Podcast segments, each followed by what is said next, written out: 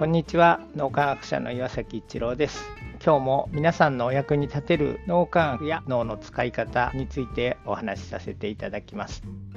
利他をすることが人生を好転させることはなんとなく理解していました。それは利他を実践することで他の人に助けてもらえたりするからと思っていました。もっともよくよく考えれば見返りを期待して行う行為は本当の利他ではないと思います。それでは指針のないエゴのない利他の実践が人生をどうして好転させるかを脳科学の視点から考えていきたいと思います。利他をすることは相手が困っている時と考えがちです。ところが利他の気持ちがどんどん深まっていくと単に困っている時時に助けるというだけではなく相手は今困っていないけれどもさらにやりやすくする手助けをするというようなこと。例えば仕事がさらにやりやすくなるなどの視点にも気づけるようになってきます。一言で言えば利他の実践は想像できる以上に大きく視野を広げてくれるので先行予測未来を予測して対処するということがやりやすくなるんです。これは単に知識がたくさんあって未来を考えるのとは全く違う次元で起こります。人の脳にはネガティブバイアスがあるのででネガティブなことはすぐに気がつける。ネガティブをポジティブにするというのは分かりやすいのですがポジティブをさらにポジティブで素晴らしい状態にするためにはネガティブをポジティブにするのとは違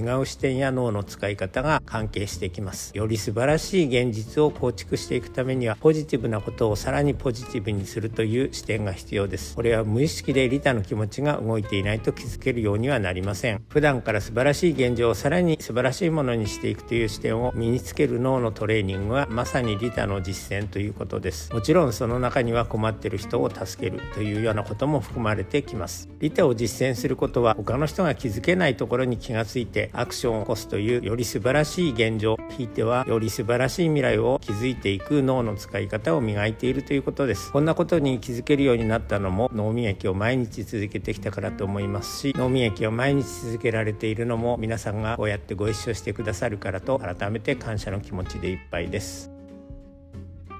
今日も何かのヒントになると嬉しく思います。ありがとうございました。